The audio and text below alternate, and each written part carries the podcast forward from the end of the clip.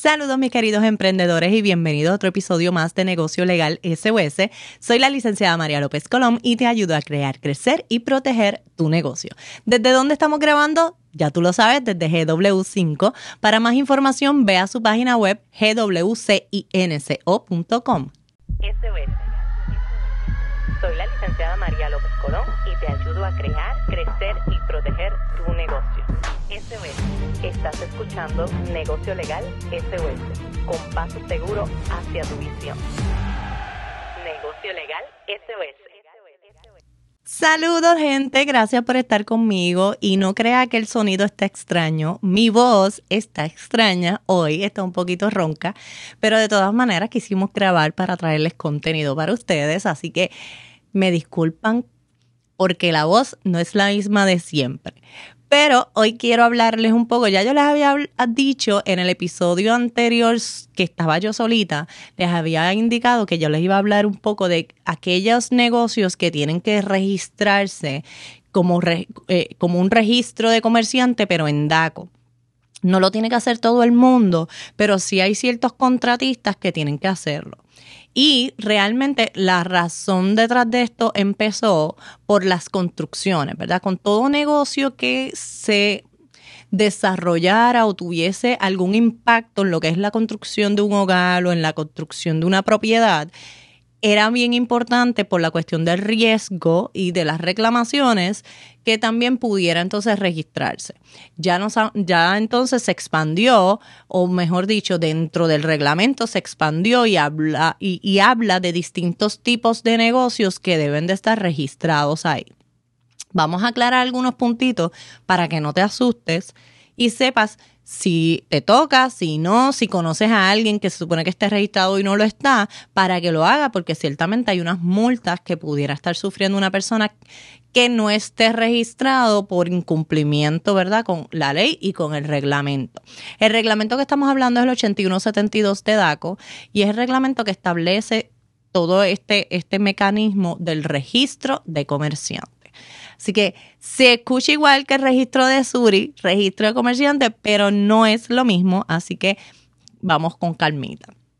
En este registro, como les estaba diciendo, se crea con la intención de dirigirlo a lo que es la construcción, pero define lo que es contratista como una, como, como una persona, ya sea natural o jurídica, que se dedica, miren bien, a realizar mejoras, modificaciones, alteraciones, instalaciones y reparaciones esenciales en edificaciones dedicadas a vivienda y o ¿verdad? somete una propuesta o una oferta de construcción, administra, dirige o en cualquier forma, directa o indirectamente, asume la dirección de una obra o construcción según se define en el mismo reglamento. ¿okay?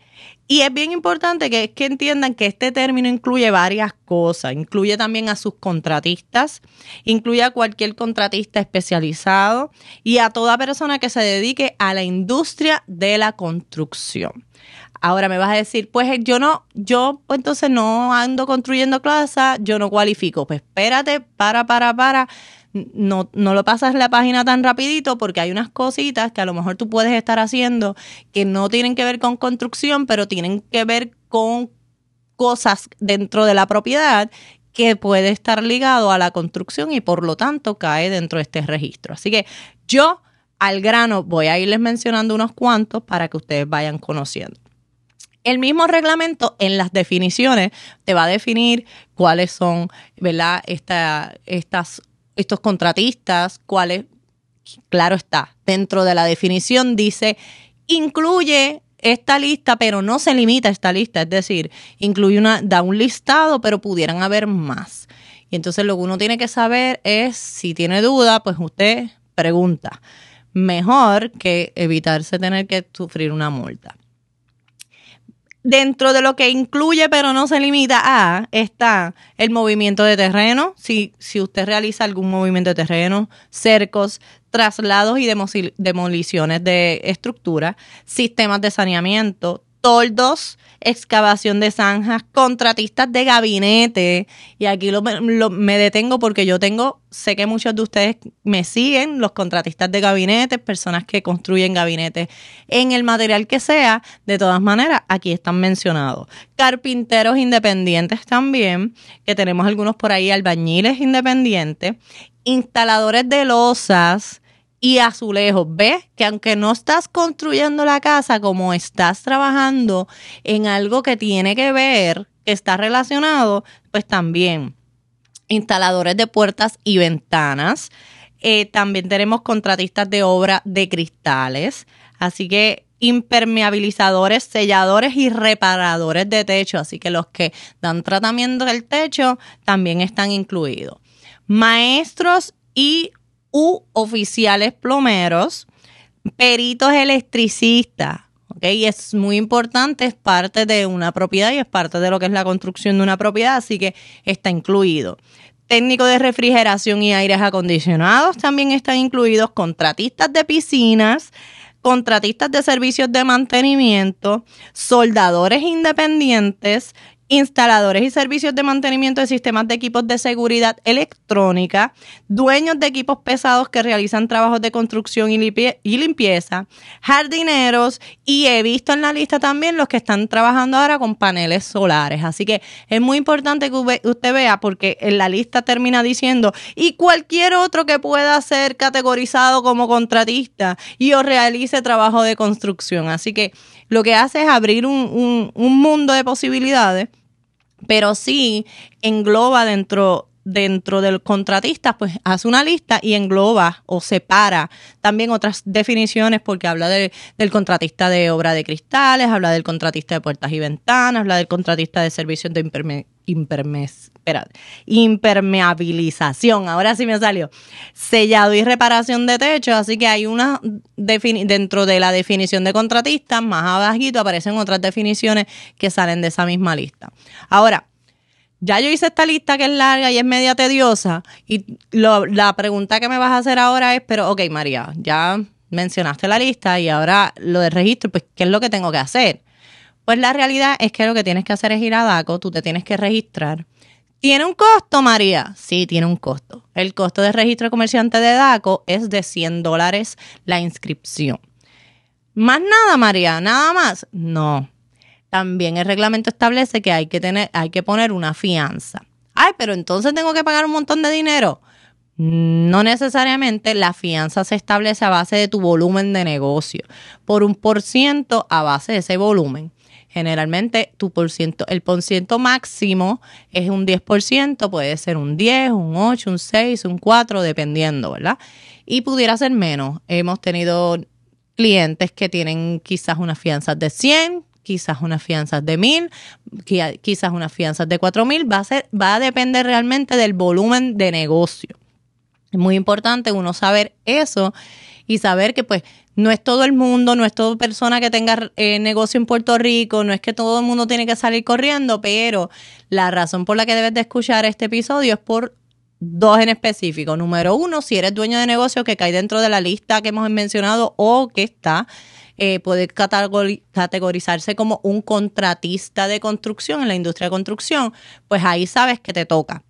Pero también a todos los demás que no están ahí, que sepan que si usted va a contrastar contratar a una persona, a una compañía, una empresa para que realice alguno de estos servicios, usted puede pedirle a esa empresa que le entregue o que le muestre, mejor dicho, su certificado, su registro de comerciante. Y se lo tiene que mostrar porque si no estaría incumplimiento y se le puede, le pueden, DACO le puede poner una multa adicional, ¿verdad?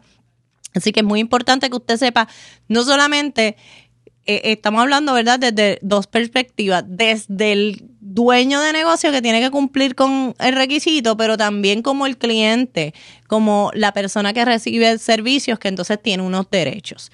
Y este reglamento permite que usted pueda hacer esa solicitud. Ah, ok, ahora vamos a volver a el contratista. ¿Qué pasa? Usted, ¿qué pasa si usted incumple? Bueno, pues el, mismo reglamento establece que si usted incumple la multa, escúcheme bien, la multa no va a ser mayor de 5 mil dólares. Ok, pero escuche la palabra clave. 5 mil dólares como máximo, pueden ser hasta 50 dólares. Diarios por cada día de incumplimiento. Así que esa palabrita clave de diarios es la que dolería un montón. Si son 5 dólares, pues 5 dólares diarios. Usted dice, ah, pues chévere. Pero si, si es el máximo, que son 5 mil diarios, pues eso sí que hace un hueco bien grande. Por ese incumplimiento, por lo tanto, lo que se intenta proteger son ya pues las necesidades también de proteger a personas eh, de escasos recursos, personas que pues quizás contratan para poder tener su hogar y resulta que el contratista se desaparece, que el contratista no hace los arreglos, que el contratista no termina el trabajo, que el contratista hace un mal trabajo. Así que el propósito es proteger al consumidor. Recuerde que DACO, eh, la oficina con todo el propósito, se llama Departamento de Asuntos del Consumidor, así que el objetivo es proteger al consumidor. Así que volvemos para atrás. ¿Qué se supone que haga usted? Usted tiene que Usted puede verificar el reglamento que le dije, el número lo puede buscar en Google, incluso el reglamento lo va a encontrar, es el 8172. Pero si no ponga reglamento, registro de comerciante DACO y debería de aparecerle por ahí, pero si no, reglamento 8172 de DACO lo puede buscar en Google o puede ir directamente a la página de DACO y lo busca allí. Licenciada, pero porque usted está hablando de DACO, este, ¿le pagaron usted para que hable de DACO? No, no. Este, la razón es porque nosotros siempre les orientamos con el propósito de que usted esté en cumplimiento y que usted sepa qué cosas tiene que hacer. También es importante que usted sepa que yo no le estoy dando órdenes a usted y que todo lo que nosotros hablamos aquí es con el propósito de orientarles. Por tanto, usted asume responsabilidades a base de lo que usted se supone que usted haga. Si usted hace algo y lo hace de manera incorrecta o si usted no hace algo que se supone que haga, pues usted tiene que saber cuáles son los riesgos y qué riesgos asume y cuáles no, ¿verdad? Eh, cuáles puede asumir y cuáles no. Pero lo que dice la ley es que usted, en este caso, se creó, esto es un reglamento que fue creado a base de una ley, que esa ley establece que se tiene que crear un registro de comerciante y que DACO entonces estableció a base de este reglamento los pormenores específicos de cómo iba a correr por lo tanto, aquí dice, hay un registro que pide una información, la solicitud es bien básica, es bastante sencilla, usted la completa, se llena, se somete, se pagan los 100 dólares y entonces se hace una evaluación, DACO hace una evaluación de cuánto sería la fianza a base de, de la cantidad del volumen. Ahora, déjeme hacer un asterisco aquí bien importante, porque es bien bueno que usted pueda conocer su volumen de negocio. Si usted tiene un historial de negocio, es súper chévere porque el porciento que le van a establecer va a ser a base de ese volumen. Pero cuando usted no conoce el porciento, cuando usted es un negocio nuevo que no tiene historial de negocio anterior, se le va a requerir una fianza según dice el reglamento. ¿Ok? Aclaro, porque si usted de repente le están pidiendo algo menos porque la agencia tiene instrucciones distintas o lo que sea, según el reglamento dice que son 4 mil dólares. ¿Ok? Así que lo preferible siempre es que usted verifique cuánto tiempo, ¿verdad? Usted ha tenido un historial anterior, si es contratista nuevo, si no, para saber si usted conoce cuánto en el mercado, cuánto es que usted puede entonces hacer su, su, marcar lo que sería el volumen de negocio, para que entonces sea una fianza conforme a lo que usted genera, ¿verdad? O va a generar.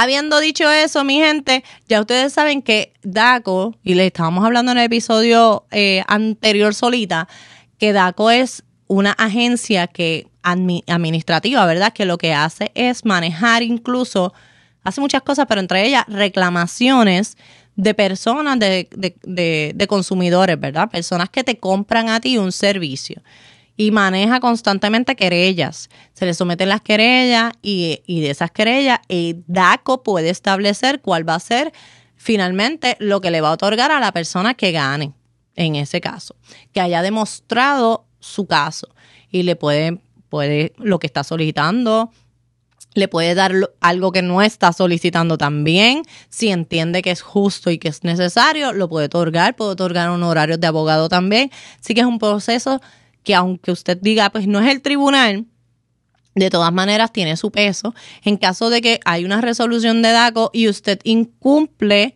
se puede ir, DACO mismo va al tribunal a solicitar que el tribunal ordene el cumplimiento de, ese, de esa resolución de DACO. Así que tiene un peso que ciertamente pueden dar por, por, para que se cumpla.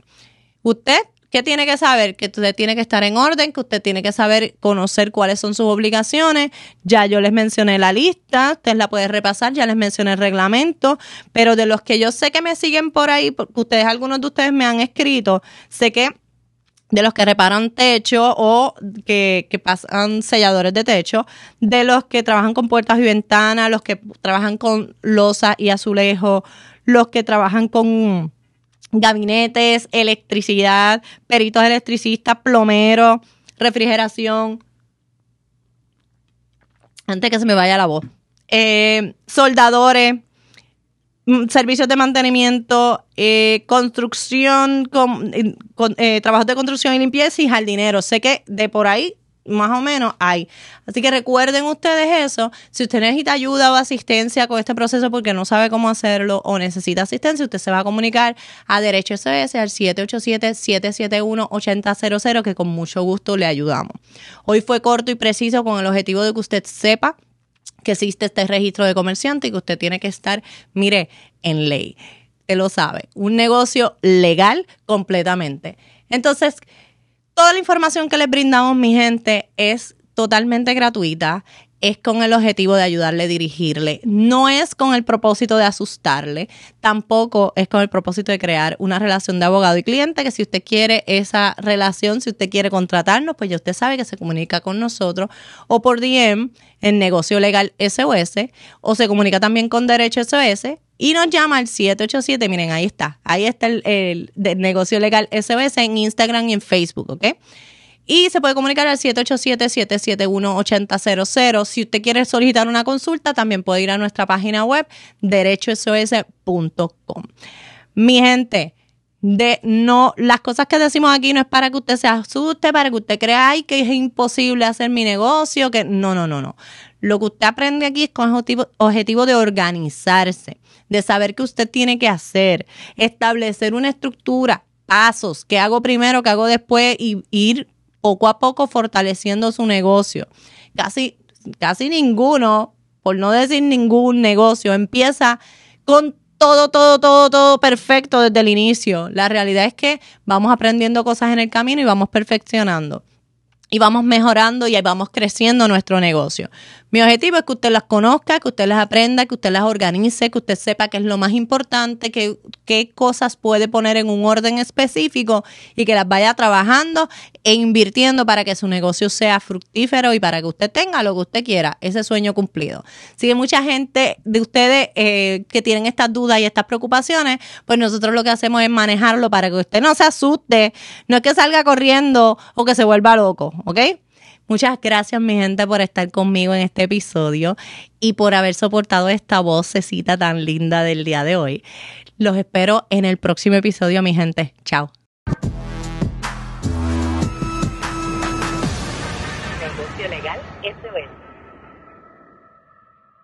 Llama para consulta al 787-771-8000.